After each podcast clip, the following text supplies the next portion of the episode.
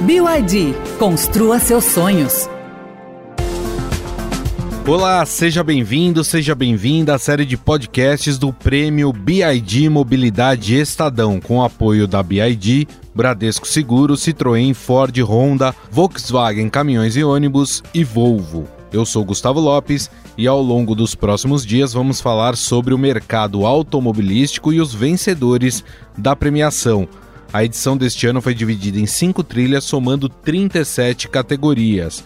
Os concorrentes de cada categoria foram selecionados pela equipe de especialistas do Jornal do Carro, do Estradão, do Motomotor e também do caderno e portal Mobilidade. Um dos grandes vencedores da premiação foi a montadora chinesa BYD com o seu modelo Dolphin.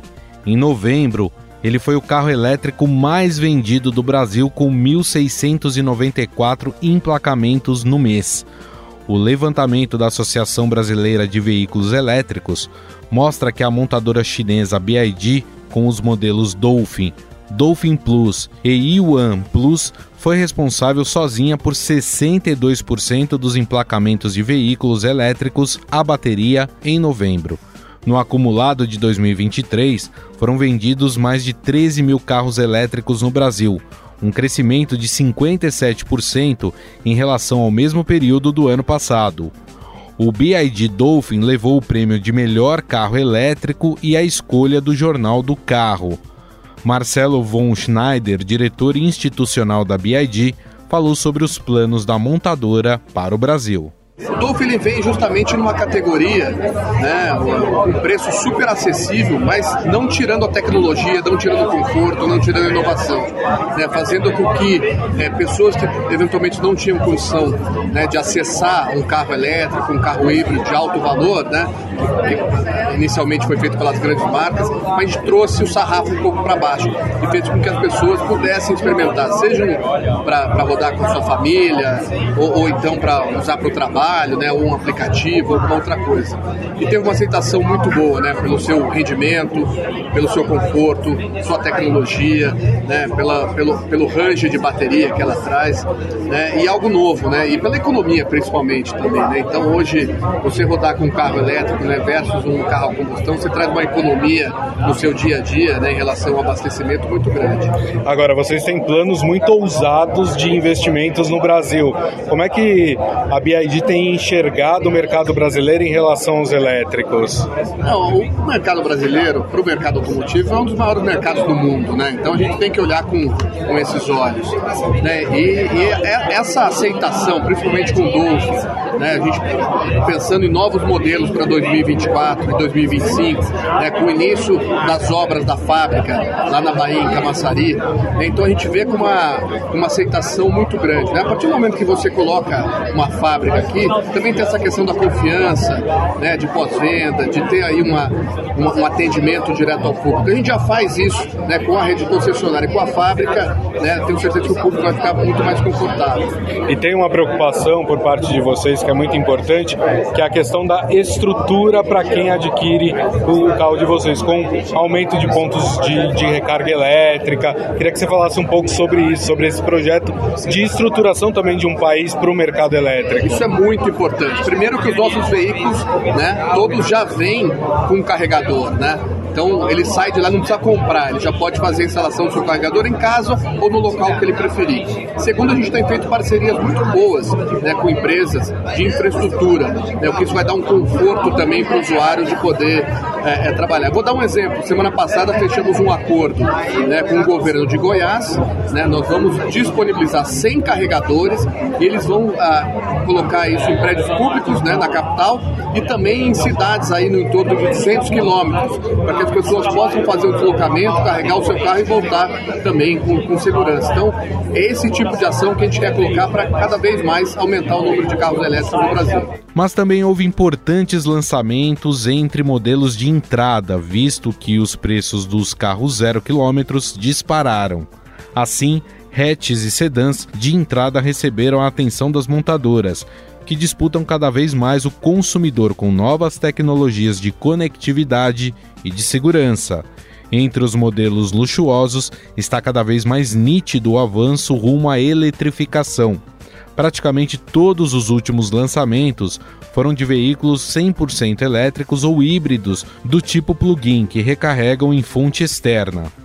O Citroën C3 ganhou como melhor hatch compacto, Rodrigo Ribeiro, que é assessor de imprensa da Citroën, falou sobre esse reconhecimento. O novo C3 ele reúne alguns dos principais pilares que a Citroën acredita e defende, entre eles acessibilidade, inovação e inteligência, sem abrir mão do conforto. Então ele é um produto com uma proposta de preço de A-hatch com o porte de um B-hatch, né? Então ele é um carro grande para o que ele oferece, né? Para é, a faixa de preço que ele está.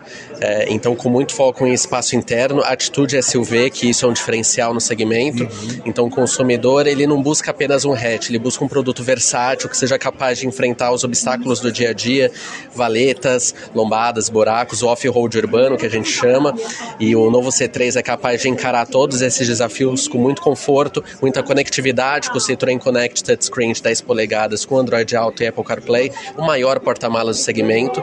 E agora recentemente também com a chegada do Live Pack automático, a gente também tem o, o veículo automático mais acessível do Brasil. E você citou aí várias tecnologias que foram incorporadas ao C3. A gente lembra do começo do C3 e vê o C3 agora, foi uma evolução gigante. É, você imagina que o C3 ele é um carro que ele pode evoluir cada vez mais e, e, a Citroën já trabalha nessas novas evoluções? Ah, sem dúvida. A Citroën sempre trabalha ouvindo seus clientes, ela trabalha para os seus clientes e todos os seus produtos, não só o novo C3 como os outros produtos da gama Citroën, acompanham as demandas do mercado e é claro que a gente vai evoluir e vai entregar sempre o que o cliente tiver necessidade.